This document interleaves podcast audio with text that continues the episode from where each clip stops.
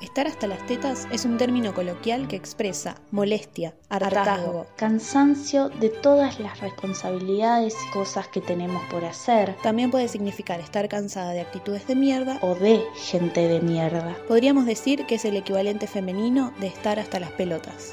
Mi nombre es Carla Pellegrini. Yo soy Camelia Vera.